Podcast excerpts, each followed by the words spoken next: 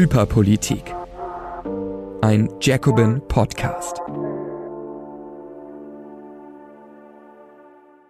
Hallo und herzlich willkommen zu einer neuen Folge von Hyperpolitik, dem Politik-Podcast bei Jacobin. Mein Name ist Ines Schwertner und ich spreche jede Woche über eine hochpolitisierte, hochpolarisierte Zeit, in der ganz viele Themen durcheinander gehen und alle ganz politisch aufgeregt sind, ähm, wo es eben eine starke Polarisierung gibt, aber kaum politische Folgen. Das beschreibt Hyperpolitik und es geht jede Woche um andere Themen. Diese Woche um den Migrationsgipfel der ähm, Bundesregierung mit den Ländern, die MPK-Sitzung, Migration die Mutter aller Probleme, wie Horst Seehofer sie einst nannte.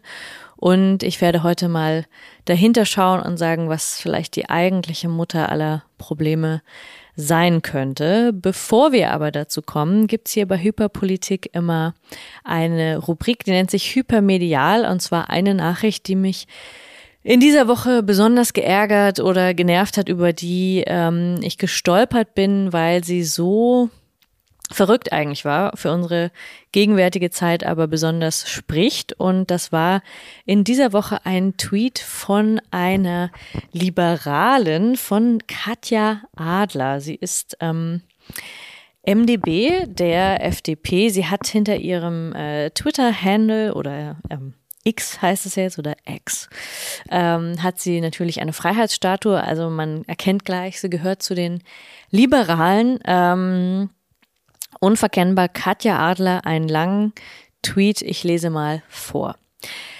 Von Zuwanderern zu verlangen, unsere Werte und Kultur zu achten, in Kindergärten und Schulen zum Beispiel St. Martin, Weihnachten oder Ostern feiern zu wollen und sich über Muttertagsbasteleien zu freuen oder zu erwarten, dass Frauen immer und von jedem mit Respekt behandelt werden, ist weder diskriminierend, rassistisch, rechts oder rechtsradikal, noch ist es islamophob. Das ist Hingabe zur eigenen Heimat und Liebe zur eigenen Kultur. Dies zu stigmatisieren ist weder progressiv noch fortschrittlich. Das ist regressiv und führt einzig zur Aufgabe einer grundlegenden Verbundenheit zum eigenen Land und zum Verlust der eigenen Identität. Die Frau kommt nicht von der AfD, sondern wie gesagt von der FDP. Das Ganze hatte 12.400 Likes. Herzlichen Glückwunsch und wurde drei Millionen Mal gesehen.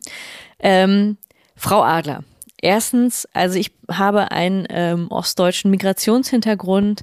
Wir feiern nicht St. Martin und wir haben auch nicht den Muttertag gefeiert. Das heißt, ähm, allein das ähm, zeugt davon, dass sie offensichtlich sie mit einer westdeutschen Identität hier sprechen und es um eine westdeutsche Liebe und Verbundenheit zu ihrem Heimatland gibt. Das ist aber okay. Ich kann als eine, die liberale Werte hochhält, auch akzeptieren, dass sie an St. Martin, der wahrscheinlich heute ein Sozialist gewesen wäre, Rabimmel, Rabammel, Rabum singen. Sie können das machen, wie sie wollen. Wenn sie auch selbst ihren liberalen Werten verpflichtet wären, würden sie auch einsehen, dass jeder feiern kann, wie und wo er oder sie lustig ist. Einige feiern auch Karneval. Es ist mir auch ein bisschen zuwider, aber auch das ist in Ordnung. Es gibt gesetzliche Feiertage. Das liegt an unseren tatsächlich ähm, an unserer Geschichte und an den Traditionen, an die das anknüpft. Aber ich glaube, es, wir werden es auch überleben, wenn andere andere Feiertage feiern. Und das sollte auch unsere Gesellschaft durchaus ertragen können. Und es ist weder besonders progressiv noch regressiv, das eine zu tun oder zu lassen. Ich glaube, sich daran aufzuhängen, ist eigentlich einer ähm, liberalen Partei auf der Höhe der Zeit nicht würdig, aber es ist natürlich klar, worauf das abzielt. Sie will damit sagen, es sind eigentlich unsere christlichen äh, Werte, die da hochgehalten werden und wir feiern halt Weihnachten, Ostern und St. Martin. Ähm, das ist, äh, ich will gar nicht sagen, dass das eben rückständig ist, aber wie gesagt, es ist für eine liberale Partei einfach sehr, sehr untypisch, dann so eine ähm, ja, so eine äh, Deutung zu haben, als wären das die Tage, die man zu akzeptieren hat. Natürlich ist das Ganze ein Hint, eine, ein kurzer Wink mit dem Zaunfall, dass ähm, unsere muslimischen Freundinnen und Freunde zum Beispiel oder Mitbürger sich gefälligst daran zu halten haben oder dass jetzt auch Ostdeutsche den Muttertag zu feiern haben, wenn es Muttertagsbasteleien gibt. das Ganze ist natürlich irgendwie Quatsch und auch jeder Feiertag ist umkämpft, so wie der 8. Mai-Feiertag sein könnte oder eben ähm, der 8. März äh, statt äh, Muttertag gefeiert wird. Das sind alles Dinge, die nicht einfach feststehen, sondern die sich Gott sei Dank auch in Gesellschaften immer wieder ändern und um die man eben auch kämpfen kann.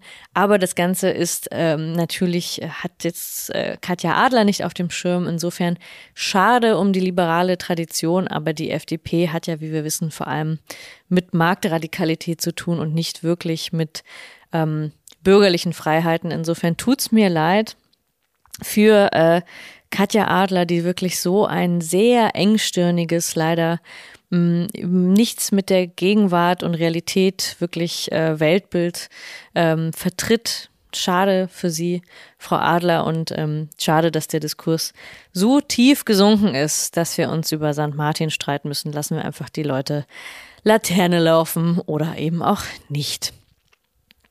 Aber ähm, kommen wir zu einem anderen, äh, das war eine super Überleitung für diese Werbung, ähm, kommen wir zu einem äh, größeren Schinken, den, äh, der tatsächlich mehr in der Historie steht, mehr als Katja Adler. Und zwar erscheint äh, dieser Tage beim Brümer Verlag, wo auch äh, Jacobin, das Magazin, erscheint, das hier auch ähm, auf diesem Kanal ja auch eine große Rolle spielt. Also ähm, im Brümer Verlag ist gerade erschienen das Handlexikon sozialistischer Persönlichkeiten von Max Bär aus 1932.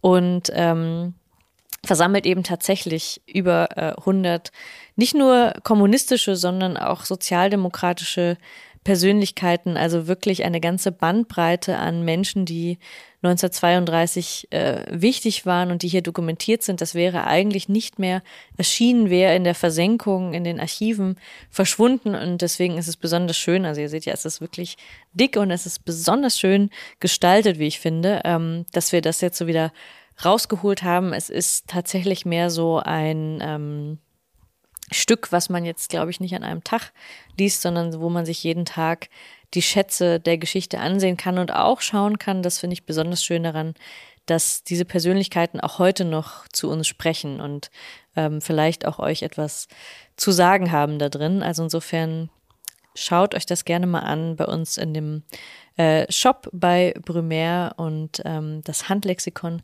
sozialistischer Persönlichkeiten. Es sind mehr als äh, Rosa Luxemburg, die hier hinten drauf ist. Und ein schönes Weihnachtsgeschenk. Auch es hat auch so weihnachtliche Farben.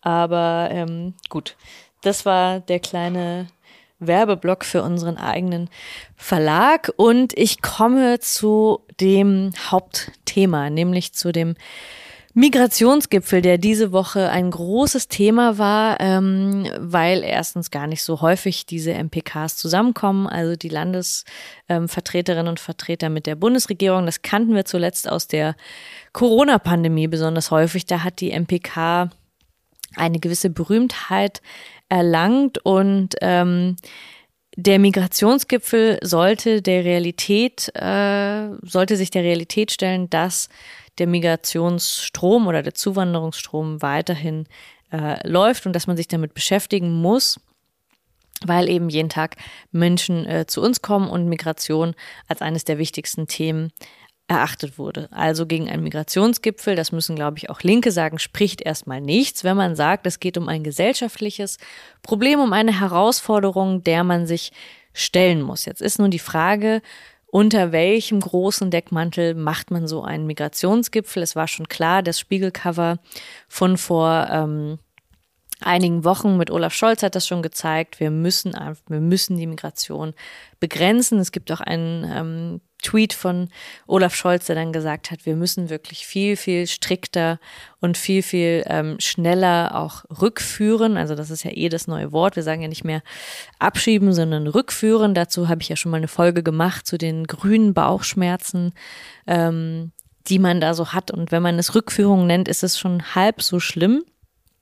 Also das war bei diesem äh, Migrationsgipfel ging es darum, akut die Grenzen die Einwanderung zu begrenzen, die Grenzen zu schützen und andererseits auch mit den bereits hier Lebenden anders umzugehen. Das heißt, es gibt ein paar Maßnahmen, die sich vielleicht so zusammenfassen lassen, dass man bei den Geflüchteten noch spart, dass weniger kommen sollen und dass man am eigentlichen Kern des Problems absolut vorbeiredet. Ich will das an ein paar der äh, beschlossenen Maßnahmen kurz erläutern. Also es geht einerseits darum, die Sozialleistung von Asylsuchenden zu kürzen. Das heißt, schon in den ersten 36 Monaten nicht die, den normalen Regelsatz der Sozialleistung zu zahlen, sondern weniger damit es einen Unterschied gibt zwischen den Sozialleistungen, die andere empfangen im Verhältnis zu den Asylsuchenden. Das ist schon mal ähm, ja ein krasser Einschnitt. Und Christian Lindner hat ganz stolz gesagt, damit kann man eine Milliarde können die Kommunen und der Bund eine Milliarde sparen. Ähm, wir wissen ja alle, es wird in diesem Haushalt sowieso ganz, ganz viel gekürzt an allen Ecken und Enden und jetzt eben da, man könnte eine Milliarde ähm, einsparen und es gibt jetzt so ähm, Bezahlkarten. Also es gibt dann nicht mehr einfach, ähm, das Geld wird nicht ausgezahlt aus Sorge, aus Angst. Man könnte oder die Geflüchteten könnten das Geld dann an die Heimatländer ähm, zurücküberweisen. Deswegen die Bezahlkarte, dann ist es so äh, gebunden, dann hat man kein, kein Konto, hat kein Geld, ähm, was man überweisen kann. Das ist so ein bisschen die Vorstufe von eigentlich so Marken die, das hätte wahrscheinlich, hätten die Liberalen oder Konservativen noch lieber gesehen, dass einfach erwachsene Menschen gar nicht mehr entscheiden können, was sie eigentlich kaufen wollen oder nicht, sondern dass man wirklich nur noch Lebensmittelmarken bekommt oder Marken für bestimmte Dinge im Leben, so dass man auch diesen Konsum noch bis ins Letzte durch reglementieren kann. Interessanterweise fordern das genau die Liberalen, die sonst bei jeglicher anderen Regulierung von allen möglichen anderen Sachen immer gleich sofort aufs Dach springen aber an der Stelle, wenn es ähm, um geflüchtete Menschen geht, um Asylsuchen geht, da wäre es dann okay, paternalistisch zu sein und zu entscheiden, was man überhaupt noch konsumieren darf. Aber das ist eben jetzt so, eine, so ein äh, Zwischending, eine Bezahlkarte und eben ähm, ja, die, die Kürzung und auch eine Regulierung der Grenzen. Das heißt, die Grenzen, darauf hat Olaf Scholz uns schon eingeschworen, in Polen, in Tschechien werden wohl dauerhaft ähm, geschlossen bleiben und kontrolliert werden. Also dass auch der, die Freizügigkeit, eines der großen Versprechen der Europäischen Union, dass die Freizügigkeit ähm, der Personen, nicht nur der Waren, sondern auch der Personen wird also wieder eingeschränkt. Äh, dauerhaft, das war vor ein paar Jahren noch ein großes, großes Thema. Jetzt ist es eigentlich schon Normalzustand und die ähm, Zentren an den Außengrenzen Europas sind sowieso auch schon zum Normalzustand geworden. Es wurde durch äh, GEAS auf europäischer Ebene ja ohnehin schon eingeführt, jetzt eben auch nochmal bekräftigt. Das heißt, die Lager, die wir ähm, haben, die es sowieso schon gibt, in denen Menschen dauerhaft an den Außengrenzen leben müssen unter widrigsten Umständen, werden also jetzt nochmal festgesetzt. Das sind so die ähm, Kernpunkte dieses, ähm, dieses Migrationsgipfels. Und jetzt ist noch zusätzlich ähm, dazugekommen ein sogenanntes Rückführungsverbot Besserungsgesetz von Nancy Faeser, der ähm, Innenministerin, denn man muss sich ja nicht nur darum kümmern, dass weniger reinkommen und die, die da sind, weniger Geld haben, sondern ähm, dass auch verbessert wird, zurückzuführen, also schneller zu ähm, abzuschieben de facto.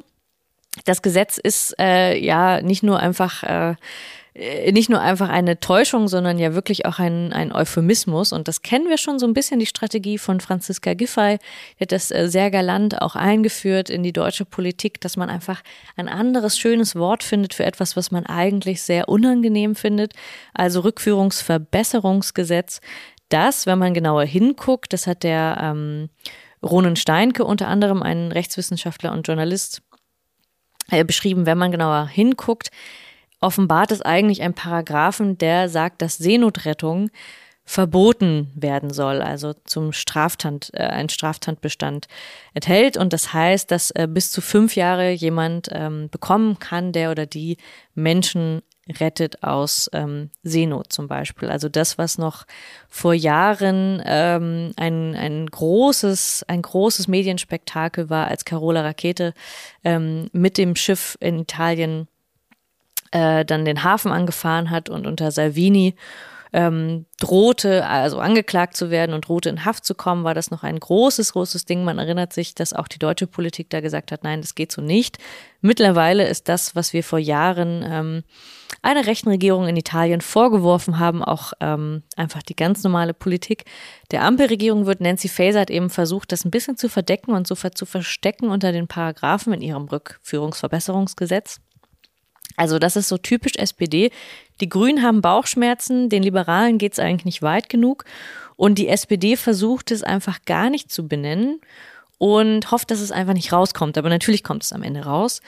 Und ähm, alles in allem, also wenn man das zusammennimmt, bedeutet es eine, eine Verschärfung nicht nur der, ähm, der Grenzsicherung, sondern eben auch eine Verschärfung der ähm, Rückführungen, beziehungsweise ich würde es immer noch Abschiebung nennen, damit man einfach weiß, worüber wir sprechen und ähm, auch einer Gängelung derjenigen, die hier sind. Und das ist alles in allem von einer selbsternannten Fortschrittskoalition wirklich, ähm, ja, ziemlich krass. Das ist etwas, was wahrscheinlich die CDU oder was die Große Koalition zu ihren schlimmsten Zeiten, wie gesagt, wir hatten Horst Seehofer als Innenminister, der berühmterweise gesagt hat, Migration ist die Mutter aller Probleme.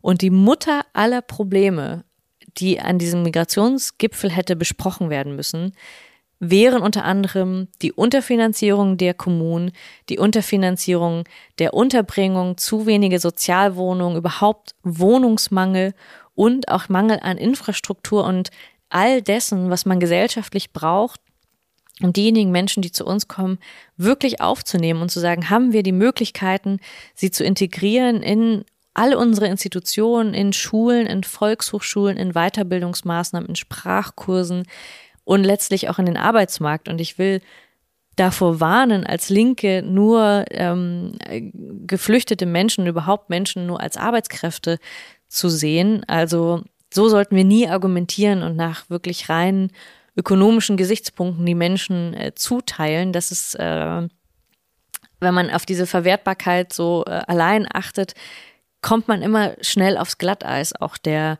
ähm, der Konservativen oder auch überhaupt ähm, ja, der herrschenden Klassen. Das heißt, da muss man aufpassen und mit einem klaren humanistischen Kompass auch daran gehen. Aber man muss natürlich auch einen sehr pragmatischen Umgang haben mit den Menschen, die da sind, auch mit den Problemen, die daraus entstehen, weil das, wenn man es zu lange negiert, auch als Linke, dann kommt man natürlich zu dem Punkt, wo man sagt, das ist doch alles einfach gar nicht so schlimm. Aber natürlich ist es schlimm, wenn Menschen dauerhaft in in Lagern, in Camps leben oder ausgegliedert werden, einfach an verlassene Schulen und dauerhaft in so Massenunterkünften leben müssen. Das heißt, natürlich ist es auch für Linke ein wichtiges Thema zu sagen, wie können wir das gesellschaftlich organisieren? Und der größte Fehler der letzten Jahre lag darin, zu sagen, wir schaffen das, aber nicht zu sagen, wie wir das schaffen. Und die dauerhafte Unterfinanzierung der Kommunen hat eigentlich dafür gesorgt, dass wir in dieser Situation sind, in der wir jetzt sind nämlich dass nicht nur jetzt Menschen durch Kriegssituationen, durch Hunger und Leid in der Welt zu uns kommen, die Krisen und die Fluchtursachen nicht angegangen werden, also im Gegenteil, an der Entwicklungspolitik gespart wird, an der Migrationsberatung gespart wird, an allen Ecken, die es jetzt eigentlich bräuchte, um irgendwie einen sinnvollen Umgang damit zu finden. Ähm, wahrscheinlich äh, zur Klimaneutralität beizutragen würde, den größten Beitrag leisten. Aber alle diese Punkte, also alle Fluchtursachen, alle Kriegsursachen, ähm, alles Klimaschädigende zu lassen, um damit die Fluchtursachen zu minimieren, das tut die Regierung ja gerade nicht, sondern halt das Gegenteil, sondern sie verschärft eigentlich nur die Symptome die ganze Zeit. Und durch die Kürzungspolitik verschärft sie es eben noch viel, viel stärker, weil das soziale Fundament, die Infrastruktur und die Kommunen, die das eben eigentlich leisten müssen. Wenn man mit Bürgermeisterinnen und Bürgermeistern spricht, mit kommunalpolitisch Aktiven, dann weiß man sofort, natürlich gibt es einen Streit, wenn die Schule geschlossen wird und stattdessen eine Flüchtlingsunterkunft dahin kommt. Das ist immer sofort sozialer Sprengstoff, weil diejenigen, die sowieso schon arm sind und die in dem Dorf, in der Stadt leben, sich fragen, was passiert jetzt hier? Warum kann ich nicht von meiner Rente leben und warum sollen andere davon leben können? Aber man muss wirklich, wirklich aufpassen, dass es dieses Spiel diejenigen untereinander auszugrenzen und zu sagen, ihr sollt noch viel weniger haben, ähm, weil es kommen Geflüchtete und sie nehmen euch die Wohnungen weg. Das ist so ein gefährliches Spiel mit dem Feuer. Und wenn das alle machen, wenn auch diese Ampelregierung darauf eindrischt, dann hat man ganz, ganz schnell eine gesellschaftliche Grundstimmung, in der nur noch über Migration als das große Problem gesprochen wird und eben nicht mehr über das dahinterliegende Problem der akuten Unterfinanzierung und auch der maroden Infrastruktur und der fehlenden Wohnungen, die das soziale Problem sind, also die das gesellschaftliche Problem sind, das äh, zu lösen ist. Und wir haben dann eine Paradoxie im Kapitalismus, die wirklich kaum zu übertreffen ist, dass man sagen muss, wir lassen gleichzeitig Menschen im Mittelmeer sterben, ähm, verbieten Seenotrettung aktiv, also das ist unterlassene Hilfeleistung. Das legitimieren wir und gleichzeitig sorgen wir für schlimmstmögliche Zustände an den Außen Außengrenzen. Diejenigen, die bei uns sind, können nicht einfach arbeiten, haben es besonders schwer, bei uns zu arbeiten oder irgendwie äh, zu leben. Das heißt, das versäumen wir auch einfach. Und gleichzeitig fährt Hubertus Heil, unser Arbeitsminister, rum und wirbt Fachkräfte an, Pflegekräfte zum Beispiel in Brasilien oder in Indien. Es ist komplett irre, auf welche Art und Weise wir mit Menschenleben umgehen und gleichzeitig auch, dass wir nicht mal das, was wir vor uns liegen haben, irgendwie vernünftig damit umgehen. Und das ist ja, das sind die Paradoxien des äh, Kapitalismus. Das ist das, was uns ständig betrifft. Und man muss immer wieder sagen, das sind politische Entscheidungen. Das ist ein gesellschaftspolitisches Versagen, wenn wir das nicht hinkriegen. Und dieser Migrationsgipfel ist wirklich auch einfach ein Gipfel der Unverschämtheit in dieser Hinsicht, dass wir über diese Maßnahmen sprechen, Bezahlkarte hin oder her. Das war das meiste, was in den Medien war, war wirklich, sollte es Bezahlkarten geben, was, welche Art von Handys dürfen Geflüchtete haben und so weiter. Das ist alles, sind alles Oberflächenerscheinungen und nie wird darüber gesprochen, wie viele Menschen könnten wir aufnehmen, was sind die realen Kapazitäten, was sind auch die realen Möglichkeiten, die wir hätten, wenn wir sie voll ausschöpfen würden, wenn wir als Gesellschaft uns dafür entscheiden würden, diese Herausforderung so anzunehmen, dass sie nicht zur Überforderung wird, was möglich wäre. Und das ist eine der großen äh, Lügen, neben vielen anderen kleineren Lügen. Also ähm, Christian Lindner hat auch nochmal danach ganz stolz in einem Tweet erklärt, es werde die Anziehungskraft des deutschen Sozialstaats reduziert, nämlich durch die ähm, durch eben die äh, gesenkten und gekürzten Sozialleistungen. Und das ist so ein Mythos der sogenannten äh, Pull-Faktoren, also dass der deutsche Sozialstaat eigentlich der Grund dafür wäre, dass viele Geflüchtete zu uns kommen. Friedrich Merz hat es noch auf die Spitze getrieben, zuletzt, indem er bei Bild TV gesagt hat, man würde nur für die äh, für die für die Zahn äh, für die Zahnbehandlung nach Deutschland kommen. Alle wissen, ähm, Zahnärzte zum Zahnarzt zu gehen ist so geil. Ähm, deswegen nimmt man natürlich mehrere tausend Kilometer Flucht über den übers Mittelmeer auf sich, ähm, um hier zum Zahnarzt zu gehen. Also das ist natürlich die Unterstellung zu sagen, irgendwie flüchtet man und nimmt das Lebensrisiko auf sich, ähm, weil man äh, den Zahn gezogen bekommen will. Und das ist natürlich absoluter Wahnsinn. Es funktioniert aber immer wieder, obwohl es wissenschaftlich belegt ist, dass es diese Pull-Faktoren nicht gibt, genau wie wissenschaftlich belegt ist, dass eigentlich der Mangel an Zuwanderung, also wir haben de facto sogar zu wenig Zuwanderung, weil wir in einer überalterten Gesellschaft leben, ähm, dass diese Realität nicht anerkannt wird. Und damit will ich nicht, wie gesagt, nicht sagen, äh, dass nichts beschönigen und nicht sagen, dass es nicht gesellschaftliche Realitäten gibt und man sich nicht einfach so von einem Tag auf dem anderen integrieren kann in eine Gesellschaft, in der man sich dann auch ähm, ja wohlfühlt als ein Teil äh, dessen und die Sprache sprechen kann und so weiter und so fort. Das ist natürlich ein langer Prozess, der aber gesellschaftlich eben organisiert werden muss. Und die Debatte ist so verkürzt, ist so ähm, weltfremd auch und beschränkt sich auf so diese äh, ja symbolischen Akte von Bezahlkarten und und Handys und Zahnarztbehandlung, dass einem wirklich äh, ja, dass einem wirklich schlecht wird dabei, wie eigentlich über diesen Migrationsgipfel gesprochen wurde und über die eigentlichen Probleme im Wesentlichen fehlende Investitionen, Kürzung, fehlende Wohnungen, also wirklich Versagen seit Jahren und Jahrzehnten, führt jetzt zu diesem Punkt, dass wir einen wahnsinnigen Rechtsdrift dadurch haben, weil man immer sagen muss, an solchen Punkten, wenn wir Kulturkampf führen und wenn wir alle materiellen Realitäten nicht als Klassenkampf, nicht als Klassenauseinandersetzung, als auch Auseinandersetzung um die materiellen Verhältnisse verstehen, wenn wir diesen Kulturkampf führen, gewinnen dabei immer die Rechten. Das ist leider so eine Einsicht, die man da drin treffen muss. Und bei der Migration, und das wird uns die nächsten Jahre wahrscheinlich noch sehr, sehr verfolgen, trifft es eben so besonders hart, weil das sofort in einen rassistischen Diskurs umschwenkt, weil die Rechten davon immer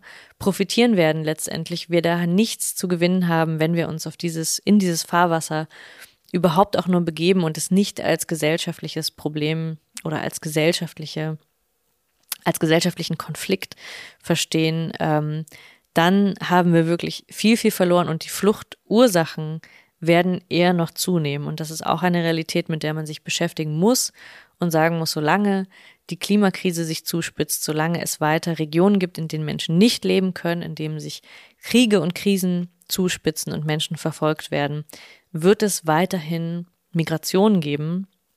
Und wenn wir weiterhin diese Form der politischen Bearbeitung wählen oder im, man könnte auch sagen, diese Form der Nichtbearbeitung wählen oder der Oberflächenbearbeitung, dann wird es tatsächlich noch viel, viel, viel verschärfter sein. Und ich glaube, die Linke tut sehr, sehr gut daran, immer wieder darauf hinzuweisen, was tatsächlich die Mutter der Probleme ist.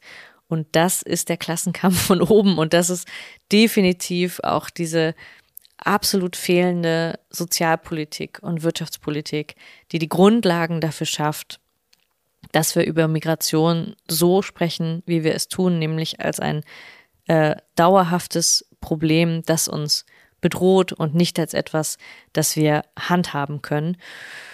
Und in diesem Sinne ähm, muss ich sagen, bin ich besonders froh, weil wir ja immer wieder den äh, Turn kriegen müssen zum Ende der Sendung, was auch was gut läuft, beziehungsweise was sind Beispiele, wie man sich auflehnen kann gegen diese Form von hyperpolitischem Diskurs, der eigentlich kaum Möglichkeiten zulässt.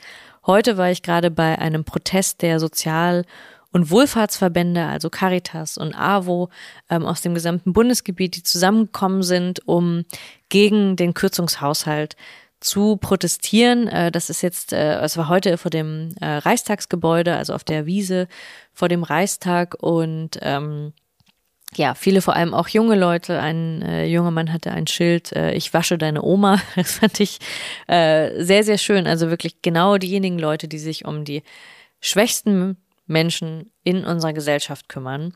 Genau diese, an diesen Sozialverbänden soll gekürzt werden. Und das ist so ein Beispiel davon, wie verquer diese Politik funktioniert, dass sie bei denen spart, die es am meisten brauchen.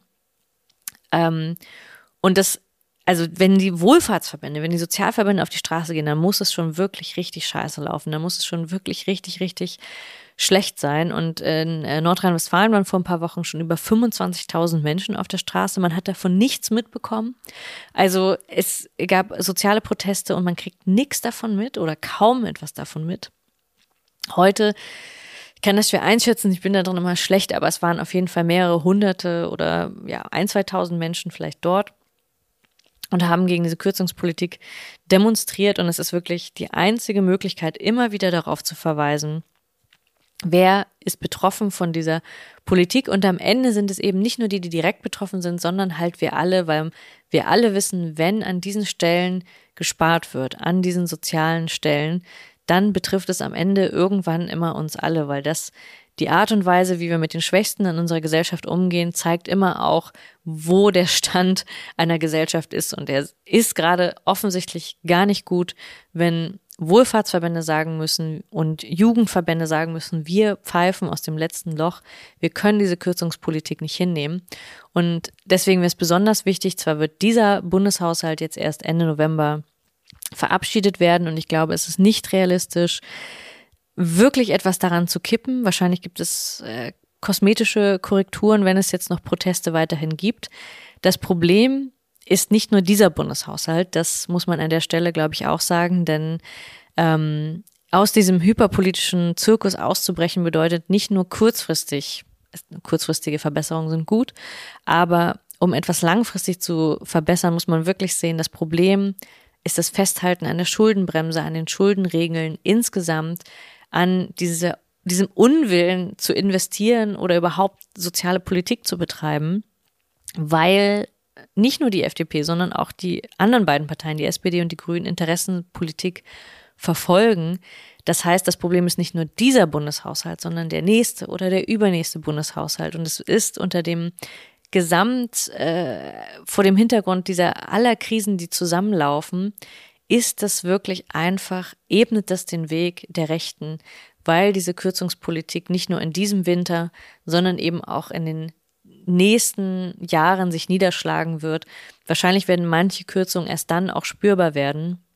Und es ist wirklich genau der Nährboden ähm, für den Aufstieg der Rechten. Deswegen sind diese Proteste, auch wenn sie sich jetzt kalt anfühlen im November, hat man gar keine Lust ähm, zu demonstrieren. Aber es ist wirklich, wirklich wichtig, immer wieder darauf hinzuweisen, dass diese Kürzungspolitik das Kern des, der Kern des Problems ist. Und deswegen war ich heute zumindest auf dieser Demonstration äh, dann wieder sehr, äh, ja, erfreut und auch wieder optimistisch, dass es immer wieder auch Widerstand dagegen gibt und der wird wichtig sein und es wird wichtig sein, einen langen Atem zu haben gegen diese Form der unsozialen Politik. Und ähm, ja, in diesem Sinne hoffe ich, dass es äh, noch Proteste geben wird. Ähm, in der kommenden Woche werde ich wahrscheinlich keine, werde ich wahrscheinlich nicht von Protesten oder von Streiks, obwohl es auch einen wilden Streik am Hamburger Hafen gab, als ich in Hamburg war am Montag. Das war auch